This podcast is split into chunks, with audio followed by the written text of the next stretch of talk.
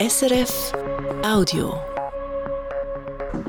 In manche der sogenannten Quartier Nord der nördlichen Vorstädte von Marseille wagt sich die Polizei nur noch in Mannschaftsstärke. Der Staat hat sich zurückgezogen, Drogenbanden kontrollieren die Zugänge, blutige Abrechnungen machten Schlagzeilen. Doch die Politik in Paris gelobt Besserung, nicht zum ersten Mal. Im International die Reportage aus der Vorstadt La Castellane am nördlichen Rand von Marseille.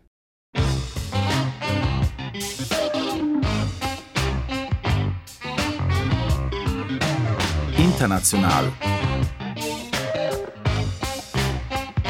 Eine Sendung von Julia Borota.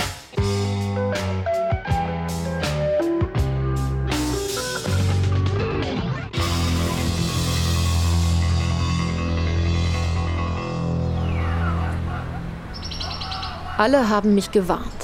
Der Chef der Polizeigewerkschaft, der Schuldirektor des Collège, die Sozialarbeiter. Nach La Castellane kommen Sie nicht rein, haben sie gesagt. Die Späher der Drogendealer passen auf, nur wer dort wohnt, darf durch. Ich will es trotzdem versuchen. Vor dem Durchgang, der in die Hochhaussiedlung führt, sitzt ein junger Mann auf einem ramponierten Bürostuhl in der Sonne. Schwerer Bauch, schwarzes T-Shirt, er klickt sich durch TikTok-Videos. Sind Sie hier verantwortlich? Darf ich rein? Ich weiß nicht. Ich bin hier nur der Späher. Was macht ein Späher? Man fängt morgens um 10 Uhr an und arbeitet bis 1 Uhr nachts. Da kommt mein Kollege. Sein Kollege, Kapuzenjacke, Hipback um die Hüften, scheint in der Hierarchie höher zu stehen. Er ist Charbonneur, der Verkäufer.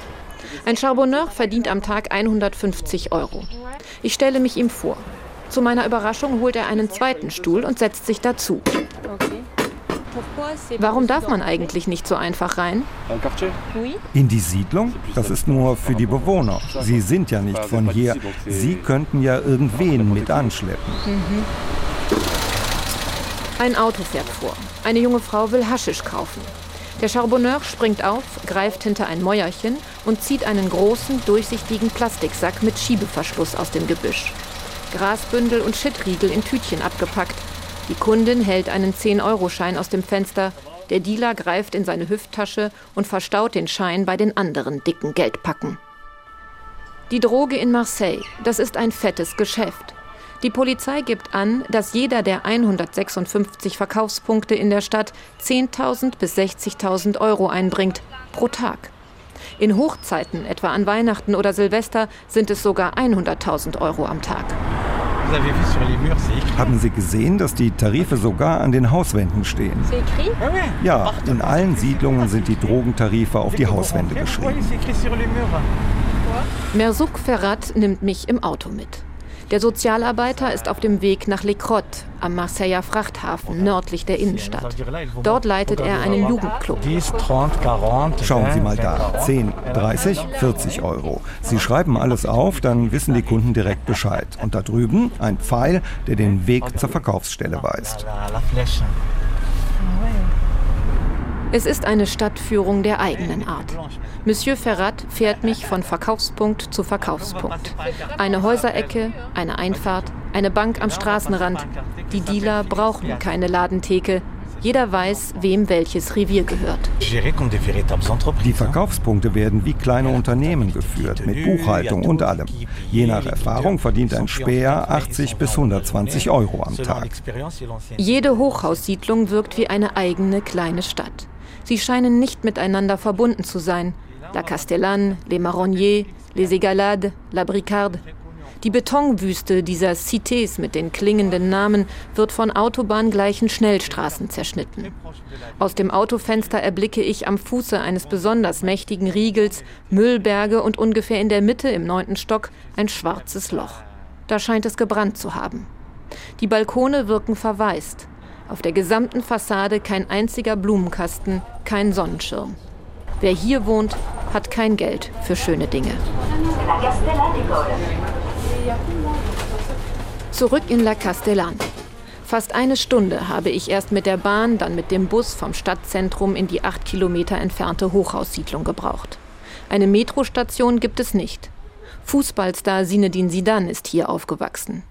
In La Castellane und den zwei sich anschließenden Cités leben insgesamt rund 10.000 Menschen. Seit Generationen wird hier gedealt. In den vergangenen zehn Jahren hat die Polizei spektakuläre Beschlagnahmungen vermelden können. 100 Kilo, 200 Kilo auf einen Schlag. Viel Geld und Waffen. Einige Mieter stellen ihre Wohnungen gegen Geld als Drogenversteck zur Verfügung. Nourrice werden diese Verstecke genannt. Amme. Laut Innenministerium sind 74 Prozent der meist männlichen Drogendealer unter 30 Jahre alt. Ja, einige Jugendliche verdienen mit den Drogen Geld und bessern damit die Familienkasse auf. Andere bekommen in so einem Drogennetzwerk endlich die erhoffte Anerkennung. Aber eigentlich ist das alles unendlich traurig. Eric Brandu leitet das Collège Michel Barnier direkt gegenüber von La Castellane. Der schmale Mit-50er strahlt Ruhe aus. Les nuits sont dures ici. Moi j'habite. Euh, die Nächte hier sind hart. Ständig dieser Lärm, Geschrei, die Autorennen, Feuerwerk. Die Nacht ist dann manchmal ganz schön kurz. Brondu kennt das Viertel und seine Bewohner. Er ist hier aufgewachsen. Euh, euh, Klar verdienen die Dealer und die Späher hier viel Geld. Aber dieses Leben ist für die jungen Leute echt hart. Und wenn man Teil eines Netzwerks ist, da kommt man da auch nicht mehr so schnell raus, selbst wenn man will.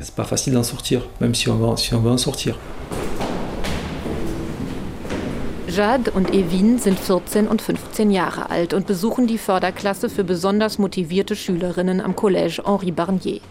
Jade lebt gegenüber in La Castellane, ihre Freundin Evin ein bisschen weiter weg in einer anderen, weniger berüchtigten Siedlung. Euh, die haben uns hier schon mal am Ende des Unterrichts eine euh, Gasbombe vors Schultor geworfen. Da mussten wir schnell wieder rein, um uns nicht zu vergiften. Das war wirklich schrecklich. Aber man gewöhnt sich dran. In letzter Zeit ist sowas nicht mehr passiert. Ich hoffe, das bleibt so. Da gegenüber, La Castellane, das ist wirklich krass. Da gibt es Drogen und alles. Ja, aber die Speer, die beschützen doch mein Viertel. Klar, manchmal, wenn Fremde aufkreuzen, haben sie Schiss, dass die angreifen. Aber irgendwie beschützen sie auch die Gegend, in der sie leben. Euh, die Bewohner der Cité sind die Geiseln eines Bandenkriegs, der unerbittlich ist. Und er spielt sich teils auf engstem Raum ab. Der eine Häuserblock wird von dem einen Netzwerk kontrolliert, der Block daneben von einem anderen. Normal, findet Judd. Euh, Manchmal halten die Guetteurs, die Speer, Autos an, die sie nicht kennen. Sie fragen dann nach, was machst du hier, zu wem willst du? Stellen Sie sich nur mal vor, die würden einen in die Siedlung lassen, den sie nicht kennen, und der bringt dann irgendwo im Gebäude jemanden um. Dann würde das ja keiner mitbekommen. Also fragen Sie nach. Und wenn einer nur Verwandte besuchen will und den Namen kennt, dann lassen Sie ihn durch. Früher haben sie auch so eine Art Barriere errichtet als Checkpoint. Es ist eine eigene Welt, die nach ihren eigenen Regeln funktioniert Besser, man passt sich an. Wir Bewohner der Quartier Nord haben keine Probleme. Natürlich gibt es Drogendealer und die Polizei kommt oft, aber wir fühlen uns beschützt. Zum Beispiel gab es neulich in einem anderen Viertel in La Bricade einen Vergeltungsschlag zwischen Banden. Und die Späher haben die Kinder auf dem Spielplatz in Sicherheit gebracht, haben ihnen gesagt, sie sollen schnell reingehen.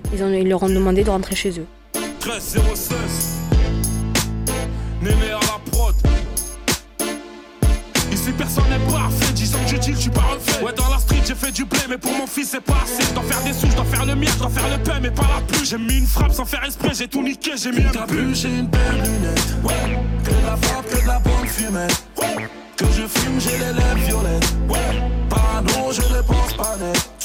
Que la frappe. Im Sommer letzten Jahres häuften sich die tödlichen Auseinandersetzungen. Über ein Dutzend, zumeist junge Männer, fielen in wenigen Wochen den Vergeltungsschlägen unter den Drogenbanden zum Opfer.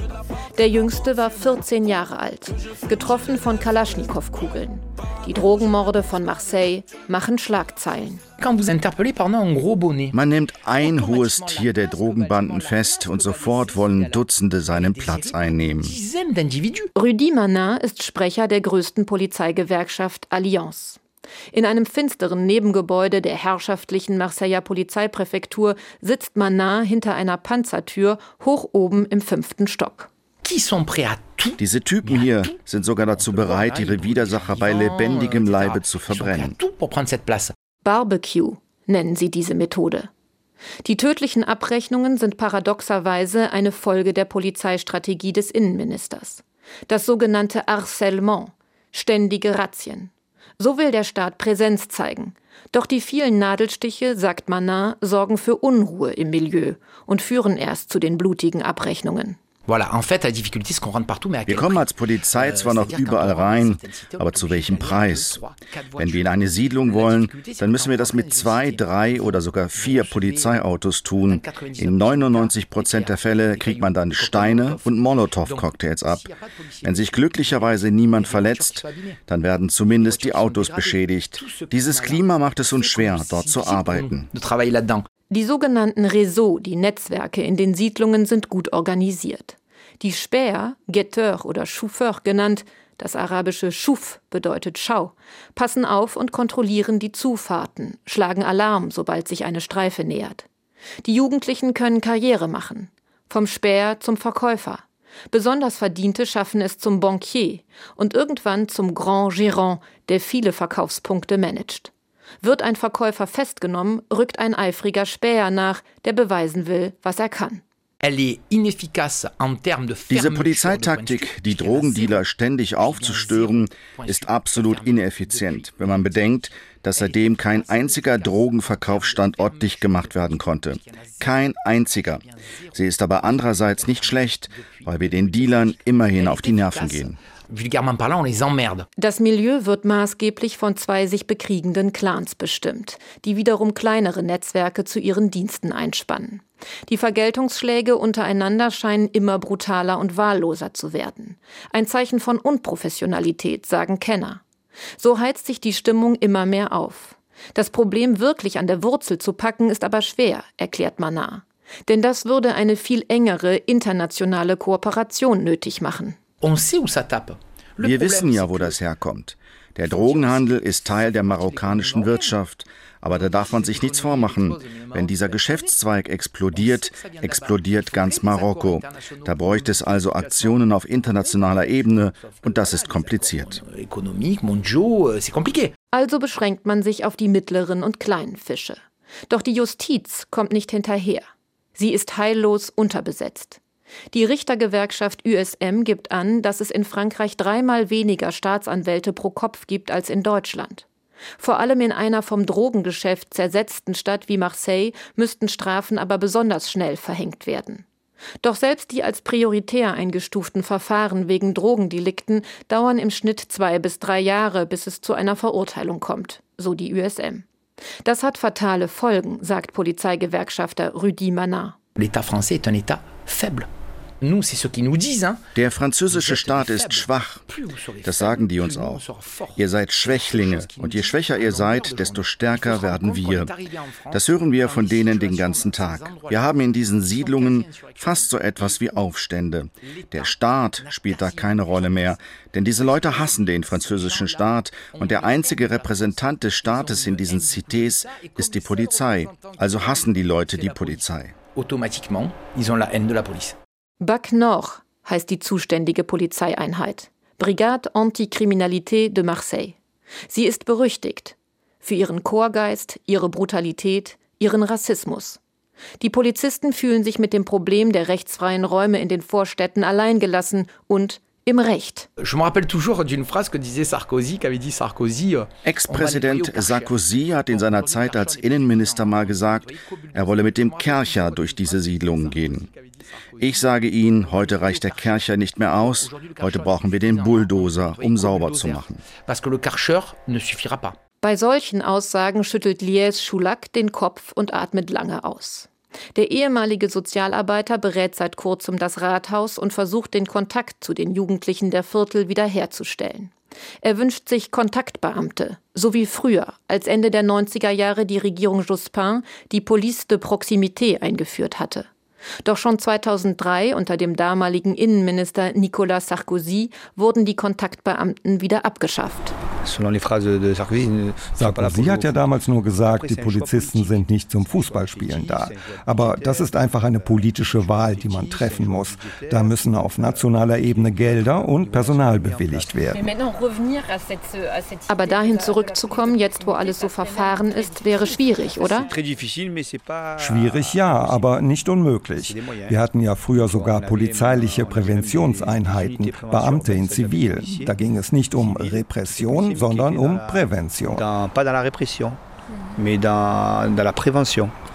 Choulac kann nicht erkennen, dass die Marseiller Polizei eine langfristige Strategie hätte. Si la police wenn die Polizei schon aktiv werden muss, dann bitte nicht nur für kurze Zeit, sondern sie muss sich langfristig in den Vierteln engagieren. Das ist etwas sehr Grundsätzliches. Das ist kein lokales Problem, sondern ein nationales.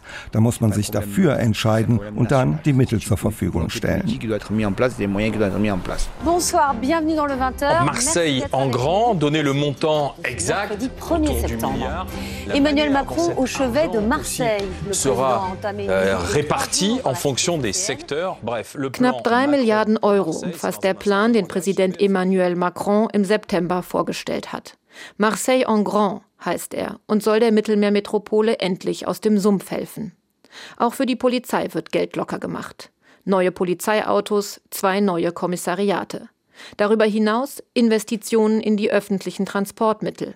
1,2 Milliarden Euro sind allein für die Renovierung der maroden Schulen vorgesehen. Doch das alles wird nichts nutzen, wenn die städtischen Volksvertreter so weitermachen wie bisher. Davon ist Xavier Monnier überzeugt. Der Journalist und Buchautor schreibt seit vielen Jahren über den Filz in Marseille. In der Stadt, die schon in den 30er Jahren mit der korsischen Drogenmafia French Connection für Schlagzeilen sorgte und die bis in die 90er Jahre als das französische Chicago bezeichnet wurde, sei die Politik eng mit dem kriminellen Milieu verknüpft. Viele Politiker, sagt der gebürtige Marseiller Monnier, engagierten sogar die Handlanger der Drogendealer, die Guetteurs und Chauffeurs, um sich Stimmen zu sichern. Wenn Sie in eine der armen Siedlungen wie La Castellane, Les Marronniers oder Félix Pia wählen gehen wollen, gleicht das einer Art Arena. Eine Arena. Da stehen Leute, die schreien, die sagen dir, wähl lieber nicht für den, sondern für den. Das ist eine gewalttätige Stimmung. Es gibt Staatsanwälte, die vor Ort waren und die mir sagen, diese Wahlen müsste man eigentlich für ungültig erklären. Nur leider ist das Usus in Marseille. Hier gab es sogar Leute, die versucht haben, Wahlurnen zu klauen. Monniers Vorwurf, Marseilles Politiker missbrauchen das Elend der Armen in den nördlichen Vierteln der Stadt. Bürgerinitiativen würden gekapert, Geld nur denjenigen zugesagt, die ihre Stimme einem bestimmten Kandidaten geben.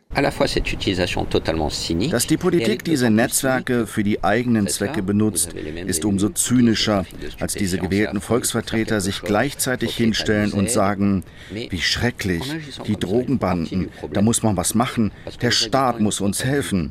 Aber wenn sie sich so verhalten, sind sie doch Teil des Problems. Und die Menschen in den Siedlungen sind ja nicht blöd. 99 Prozent dieser Bewohner haben nichts mit dem Drogengeschäft zu tun.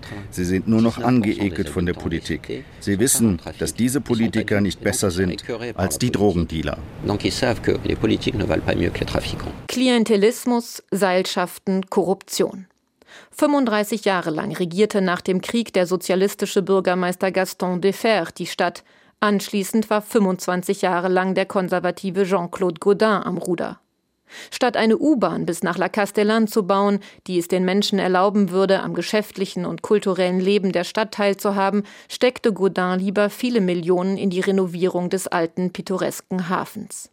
Über Jahrzehnte investierte die Stadt im reichen Süden mehr Geld pro Schüler als im armen Norden. Im nationalen Durchschnitt werden pro Jahr und Schüler 174 Euro für den Erhalt des Schulgebäudes ausgegeben.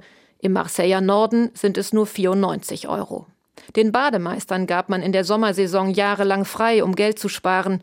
Planschbecken für die armen Kinder im Norden der Stadt finanzierten am Ende die Drogenbarone. Journalist Xavier Monnier.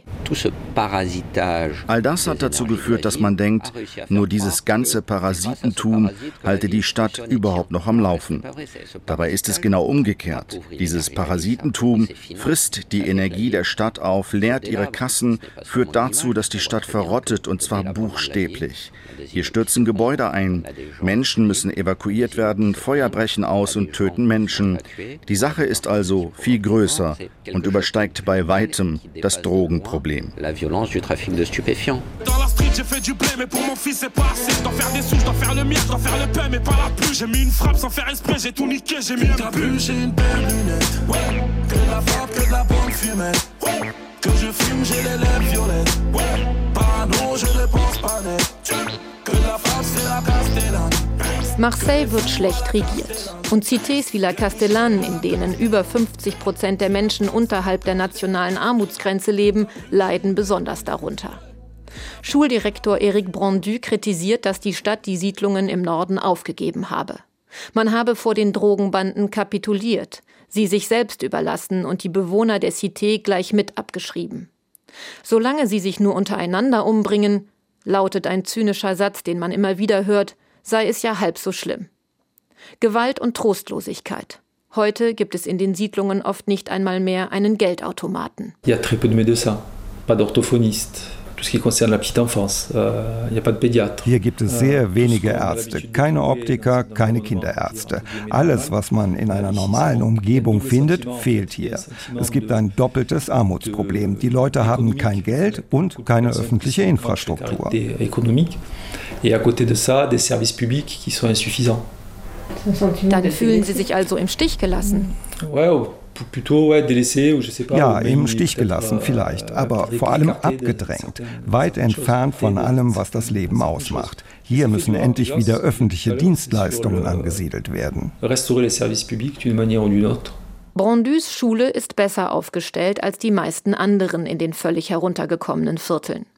Aufgrund seiner besonders prekären Lage in La Castellane ist das Collège Henri Barnier seit rund zehn Jahren Teil eines nationalen Förderprogramms und bekommt so eine bessere Ausstattung und vor allem mehr Personal. Brondu versucht den Kindern und Jugendlichen eine Insel zu schaffen. Einen Ort, wo sie in Ruhe lernen, den Alltag vergessen und über den Tellerrand schauen können. L'idée euh, directrice, c'est encore une fois unser Leitgedanke ist, dass diese Kinder in ihrer Umgebung kaum Zugang zu Kultur haben. Also versuchen wir ihnen eine Grundlage zu vermitteln. Das ist nur so ein dünner Anstrich, aber er wird ihnen erlauben zu sagen, hey, ja, von Beethoven habe ich schon gehört. Ich war sogar in der Oper von Marseille. Wagner kenne ich. Unsere Ambition ist also bescheiden, aber wir wollen ihnen die Tür öffnen. Notre ambition, elle est à la fois modeste, mais c'est mettre un, un pied dans, dans la culture größer denken als das eigene Viertel, aus dem viele Jugendliche nie herauskommen. Ich will es schaffen und Chirurgin werden. Mein Traumberuf ist Polizistin. Euh, ich würde gerne mal im Ausland leben, aber danach würde ich nach Castellan zurückkommen. Ich könnte dann sagen, so, ich komme zwar aus La Castellan, aber ich habe es trotzdem geschafft. Nicht alle Menschen von hier scheitern. Wird es Marseille diesmal schaffen?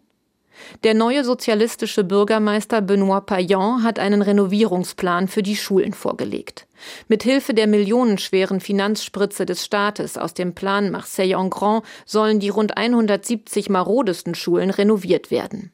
Nach Angaben der Stadt befinden sich zwei Drittel davon im Marseiller Norden. Es regnet rein, die Innenausstattung ist kaputt, die Energiebilanz katastrophal. Die Stadt hat die beschämende Bilanz ihrer Bestandsaufnahme öffentlich gemacht. Die ersten Bauarbeiten wurden bereits abgeschlossen. Ist also ein Anfang gemacht? Journalist Xavier Monnier liebt seine Stadt und mag sie nicht aufgeben. Wenn wir es schaffen, wenigstens die Schulen zu verbessern, wenn wir es schaffen, endlich den öffentlichen Nahverkehr auszubauen, dann lässt sich der Horizont immerhin erahnen. Aber das geht natürlich nicht mit dem Zauberstab. Dazu braucht es mindestens ein Jahrzehnt politischen Willens.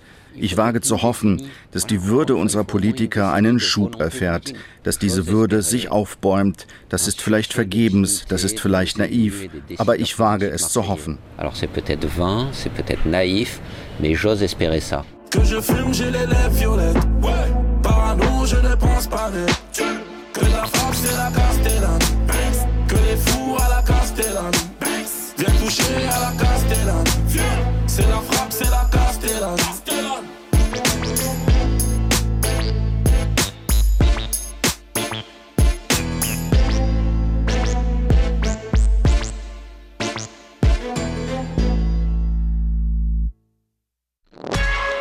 war ein Podcast von SRF.